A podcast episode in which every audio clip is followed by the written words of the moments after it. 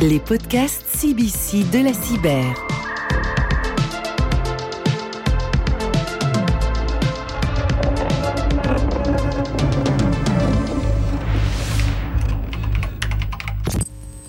Le secteur du transport, qu'il soit aérien, maritime, ferroviaire ou routier, est un secteur où la sécurité des personnes est non négociable.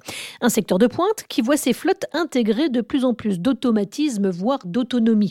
L'ensemble de la chaîne de production, du fournisseur au sous-traitant, se doit donc d'être parfaitement maîtrisé avec un niveau de sécurité et d'inviolabilité dans les règles de l'art. Ainsi donc, comment l'ensemble des parties prenantes de cette chaîne travaillent-elles ensemble? Comment la confiance devient la clé de voûte de ces collaborations? Eh bien, c'est le thème de notre podcast du jour.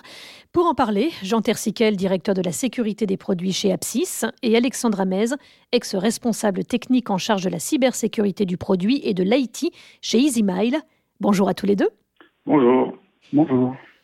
Bienvenue dans ce podcast de la série Les podcasts CBC de la cyber. Jean Tersiquel, Apsis est une filiale d'Airbus spécialisée dans la cybersécurité aéronautique. En clair, votre rôle est de sécuriser totalement l'avion en prenant en compte la notion de safety, c'est-à-dire la sécurité des personnes, et la notion de security, euh, qui concerne la sûreté de l'appareil et des circuits. Et Airbus est à l'origine d'un groupe de travail, Security for Future. Est-ce que c'est cela? Oui, effectivement, euh, on a été à l'initiative de la création d'un groupe qui regroupe les différents acteurs du secteur de la mobilité, que ce soit secteur automobile, ferroviaire, maritime ou, bien sûr aéronautique. Euh, pourquoi? Parce qu'on a des problématiques qui sont assez similaires. On, transporte tous des biens et des personnes, et on fait face à une problématique qui est de se protéger contre les actes malveillants sur les produits qu'on fabrique. Il se trouve que l'aéronautique est très avancée sur ce sujet parce qu'on a une activité qui est hautement régulée, on est contrôlé par des organismes de certification et la cybersécurité de nos produits fait partie aujourd'hui de la baseline de certification. Un avion ne peut pas euh, voler si euh, n'a pas montré patte blanche en termes de cybersécurité. Donc euh, cette contrainte fait qu'on a une expérience à partager et c'est important qu'on puisse se mettre tous autour de la table pour voir comment on peut euh, travailler ensemble et amener nos produits au bon niveau de sécurité. Donc là on ne parle pas de concurrence, on peut, il faut que tous les acteurs se mettent autour de la table. Donc on travaille main dans la main pour essayer d'établir des standards communs et parce qu'on a tous intérêt à ce qu'on puisse travailler sur ce sujet. C'est pour ça qu'on a rencontré les images, qu'eux amènent un enjeu très particulier qui est l'enjeu de la mobilité autonome, auquel on va tout faire face un jour ou, un autre. Donc il était primordial qu'on ait des acteurs de toutes les tailles pour que puissent échanger, partager et euh, amener le bon niveau de sécurité au final euh, sur les produits qu'on fabrique tous ensemble. Alors voilà, justement, Alexandre Amez, hein, EasyMile, spécialisé, comme euh, vient de le préciser Jean Tersiquel, dans la gestion des véhicules autonomes, spécifiquement sur ce que l'on appelle le dernier kilomètre, donc navette de transport aéroportuaire par exemple, ou transport de charge en entrepôt. une activité également fortement concernée par la cybersécurité de ses composants, là aussi. Hein.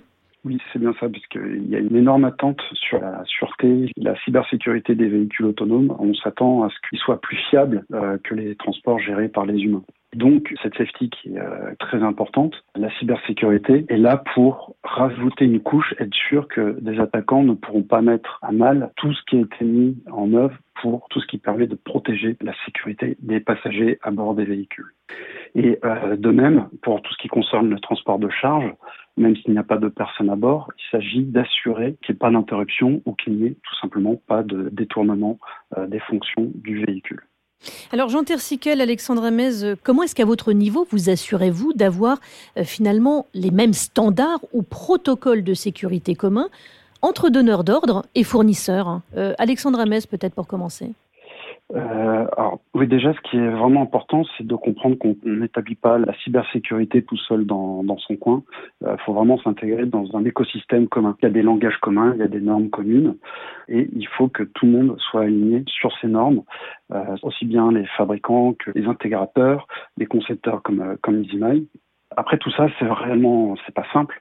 Il ne s'agit pas juste de lire les normes, il faut les implémenter. C'est un processus relativement compliqué et particulièrement fastidieux. Et justement, ça passe par ce qu'on appelle une analyse de risque et pour laquelle justement on a fait appel à Apsis pour nous accompagner dans cette analyse de risque. Et euh, c'est là où il y a une sorte de saut de foi à faire, si je puis dire, euh, puisque ça revient à, donner les clés de sa maison pour demander à quelqu'un est-ce qu'elle est bien sécurisée? Alors évidemment, euh, il ne s'agit pas d'ouvrir en grand toutes les pièces. Il faut déterminer à l'avance c'est une collaboration, c'est de la transparence. On discute de ce dont on a besoin, quels sont les schémas d'architecture, Ça ne veut pas dire qu'on transmet sa propriété intellectuelle. C'est important d'être très transparent dès le départ sur ce qu'on va échanger et voilà. Hmm. Jean Tersiquel, vous, vous partagez cette vision? Oui, comme l'a dit euh, Alexandre, l'objectif euh, au final, hein, c'est que le produit soit protégé contre des actes malveillants cyber. Donc, euh, il faut que tous les acteurs de la chaîne soient au même niveau de sécurité. on n'a pas besoin, comme dit Alexandre, de connaître l'ensemble des systèmes, mais sur ceux qui sont critiques, on réalise une analyse de risque pour ensuite donner des exigences de sécurité sur le développement de ces systèmes. Donc, le donneur d'ordre et le prestataire doivent être alignés. ça veut dire qu'il faut qu'on travaille en confiance. C'est pour ça qu'on a créé ce groupe de travail dont on a parlé un peu plus tôt. le but, c'est de créer cette zone de confiance qui doit être mis en place. Alors on a un régulateur en France qui est l'ANSI, euh, mais euh, pour l'instant le but c'est vraiment qu'on puisse euh, échanger ensemble sur les informations. Il y a des choses qu'on ne doit pas savoir, mhm. mais il va falloir qu'on aille assez loin dans le, cadre de l'échange de nos informations pour sécuriser le produit fini. Hmm. Alexandre Amès, qu'est-ce qui fait justement que, que, vous vous êtes senti précisément en confiance avec Absys pour partager vos problématiques et puis plus largement en échangeant avec le groupe de travail hein, Security for Future? Alors, bon, évidemment, la réputation d'Airbus n'est plus à faire. Très clairement, avoir pignon sur eux est très très important pour avoir une confiance. Euh, et ce groupe de travail nous a vraiment mis en, en confiance du fait qu'on a pu échanger très librement sur des problématiques, où on a pu voir que euh, on se comprenait, qu'on était d'accord pour challenger les mêmes points, euh, là où il y avait des défauts, certaines, certaines normes, qu'est-ce qu'il fallait faire évoluer, etc. Évidemment, ce qui est intéressant aussi, c'est qu'il y a l'ANSI, qui est en plus un, un acteur étatique, qui nous garantit l'intégrité, si je puis dire, intellectuelle d'Apsis. Donc, pour résumer, il y avait un aspect euh, réputation et un aspect euh, échange cordial. Vraiment, on était capable d'échanger franchement sur le fait de remettre sur la table certaines euh, stratégies, certaines manières de faire pour qu'on travaille en toute intelligence. Hmm. Oui, parce que on a tous le même intérêt, on a tous le même objectif à atteindre. On, on, on transporte tous des biens et des personnes. C'est important qu'on puisse ensemble euh, trouver un environnement de confiance commun, créer cet environnement de confiance commun pour échanger et atteindre l'objectif qu'est la cybersécurité de nos produits. Alors, avant de terminer, euh, un mot euh, sur ces niveaux de certification hein, qui permettent, dans un premier temps, euh, de travailler en confiance sur le plan technique.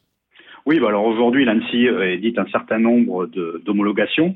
Euh, par exemple, bah, Apsis a la certification PASI, qui est prestataire d'audit de la sécurité des systèmes d'information, euh, qui nous permet d'aller auditer les fournisseurs sur un certain formalisme, euh, qui est homologué par l'ANSI. Mais il y en a beaucoup d'autres qui sont en train de se mettre en place par l'ANSI, qui justement permettent quand même pour les donneurs d'ordre de leur donner un niveau de confiance dans les prestataires auxquels ils vont faire appel. Alors, pour terminer, ce sera vraiment le mot de la fin pour tous les deux. Et d'abord avec vous, Jean Tersiquel, est-ce que la certification, c'est vraiment la clé de la confiance ou est-ce qu'il y a vraiment autre chose? Bah, effectivement, le mot-clé, c'est la confiance, et ça, on ne relèvera pas ce défi-là, enfin tous les défis liés à la cybersécurité par des normes et des contraintes. Donc c'est vraiment très important de mettre en place un cadre euh, pour que tous les acteurs, qui soient concurrents ou qui aient une relation client-fournisseur, puissent atteindre euh, l'objectif de protection contre les actes malveillants, et en gros que les gens qui utilisent nos produits le fassent en toute confiance. Alexandre Amez? Je dirais la, ces certifications, elles sont là pour établir le socle. Euh, mais après, il ne peut pas se le cacher, le facteur humain reste très très important dans les échanges que vous avez avec le fournisseur et dans sa capacité à, à vous challenger et vous-même à vous remettre en question sur vos capacités de sécurité. Le facteur humain euh, euh, est tout aussi important que la certification. Merci à tous les deux pour votre retour d'expérience et votre regard croisé sur cette notion de confiance qui trouve ses racines à la fois sur le plan technique, bien sûr, mais qui repose aussi beaucoup sur les relations interpersonnelles et les échanges entre pairs pour faire avancer la question de la sécurité, en particulier dans des domaines hautement confidentiels. Pour découvrir d'autres échanges et témoignages, nous vous invitons à écouter l'ensemble de la série Les podcasts CBC de la cyber. C'était les podcasts CBC de la cyber.